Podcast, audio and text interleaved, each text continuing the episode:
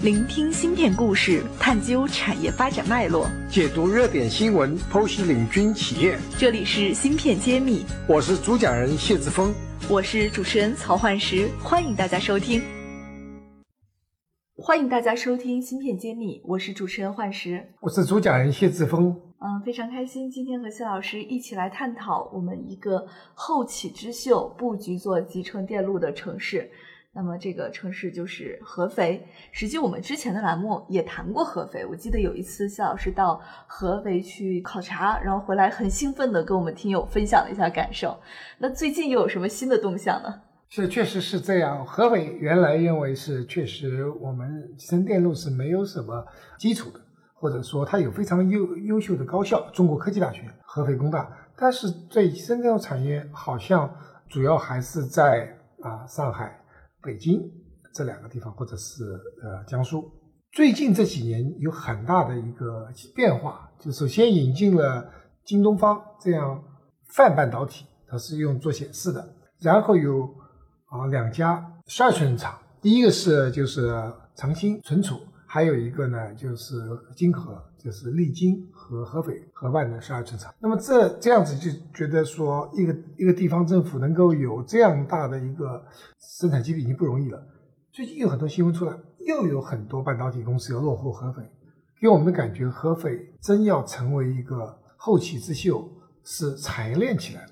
这个大手笔很大呀，因为它这些项目，我觉得都是百亿级的项目，像十二寸厂，这个投资规模是非常高的。像长兴这样子的投资，都是要接近五百亿的项目。那么更不要说原来已经投的京东方，都是甚至要上千亿的。那么他在不断投入中，他自然找到了他的一个方法，就让它产业化。我据我所知，这个那个现金流是非常好的，就是真的能赚钱，特别是京东方的项目。这样的话。啊，合肥有希望能够成为继上海之后呢另外一个这个产业基地。当然，我们其他也讲到有武汉呐，有南京，但是合肥明显的是发展速度是最快的一个城市。我这里有组数据哈，它的一三年的时候出台了一个产业规划——合肥集成电路产业发展规划，当时提出了合肥新的中国硅谷之梦，说要开展。集成电路方向的聚集，当时呢，合肥一共有十三家集成电路的企业，产业规模是二十八个亿。那么目前是什么情况呢？截止到二零一八年六月，合肥共有集成电企集成电路企业一百四十四家，一七年底就实现了销售额两百三十五亿。所以这个变化简直是不知道用什么数字来形容它了。对，这是一个指数级的增长。那么他们并没有满足于。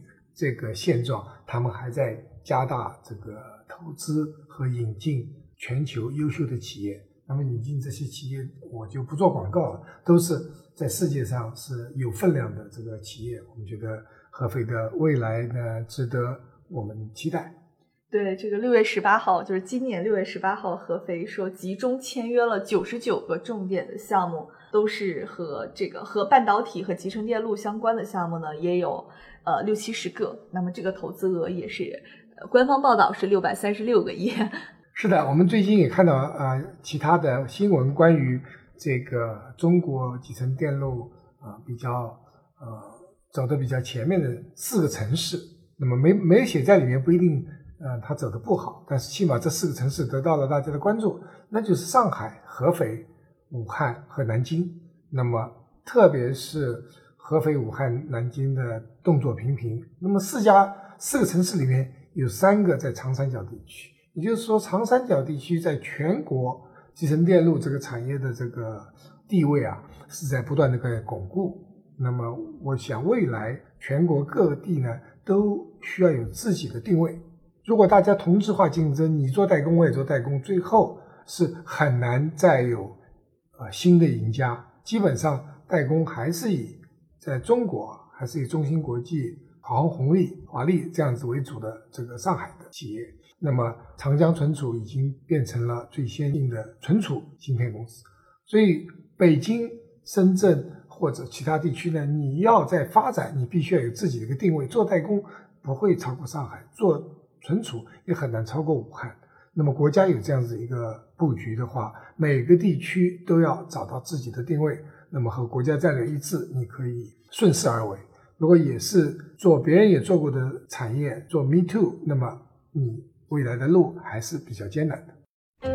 芯片揭秘开课了，谢院长带队为大家深度解读芯片产业。不仅有中芯国际、格科微这样的行业龙头，也有科创板新势力公司。如果你想增加自己的洞察力、认知力和决策力，欢迎点击页面详情，一起和我们透视中国心，探索引爆点。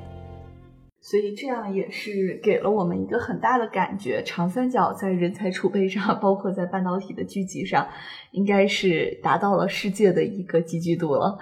对，我是说，全球有五个国家和地区曾经呃或者现在还是很发达的集成电路呢，是美国、欧洲、日本，现代的就是台湾地区和韩国。那未来肯定是第六个，就是中国大陆。而中国大陆太大了，可能要分几个区，比如说长三角啊、珠三角啊，再加上渤海湾，那么呃中部地区武汉独树一帜。那么每个地区有特色才是我们未来要啊思考的，而不要做成大家都一样。那么做成红海的话都不赚钱，也会把这个产业做做死掉。那我们还是要考虑每个地区要有自己的特色，能够赚到钱，能够让我们的员工能真正成为。就是财富和知识都有丰收的一个状态，否则我们人才真是引不到，都去做互联网，那么芯片产业是呃没有希望的。所以合肥的这种布局和发展，我想也给很多城市就是展现了一个魄力哈。但我这里不是建议所有的城市都去学合肥，因为它是有自己非常清晰的产业规划，才出了这个这样大手笔的动作的。是的，各还是这样，就每个。地区要找出自己的这个核心优势，或者是相对竞争优势，在这个方面发力。嗯，前一段时间比较有意思的，我们那个江西井冈山的开发区的也到上海来招商，呃，说希望我们去落地井冈山。我说我作为祖籍江西的老表，我说井冈山真不适合发展集成电路，那么还是要找适合自己地区的。那么这边呢，我还还是个观点，每个地方都有自己的优势。呃，或者是相对优势，要发挥这个相对优势，人才研发实力基础的，对集成电路产业非常重要。那么再看一下上海啊，你为什么合肥能起来，也是和中国科技大学和合肥工业大学这些中国一流的高校有关。你再找一个没有没有有很好的大学高校和研发人才基础的地方，嗯，还是比较困难。那从您的角度上，如果给一些想要去异地扩展的企业提一些建议的话，你建议他怎么来思考，去选择落在哪里更合适呢？那也就是我想，首先要看各地的布局。那么各地不完，它的方向定了以后，我顺便说一下这个我们现在所在的这个浙江啊嘉兴海宁地区吧，他们很清楚，他说我们就是两个方向，一个是就是呃新盟所走的方向，我们要做。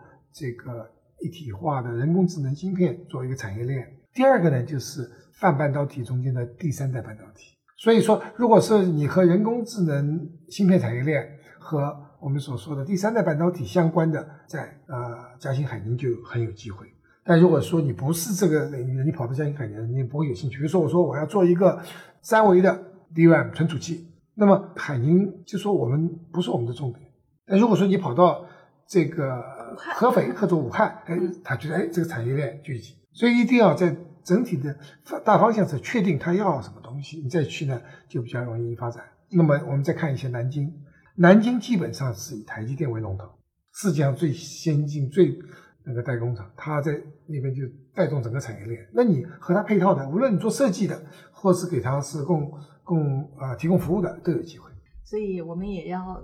知己知彼，做出正确的判断。对，不要说哎呀，这个地方政策好，我们去。先看你和他的产业的发展方向是不是一致。如果一致，赶快去；如果不一致的话，别浪费时间。嗯，因为还是做企业看发展，还是要看长远的。对的。好的，本期栏目就是这样了，谢谢大家的收听。我们下一期再见。感谢大家收听《芯片揭秘》，更多精彩内容，请关注公众号“茄子会”。我是谢志峰，我在《芯片揭秘》等着你。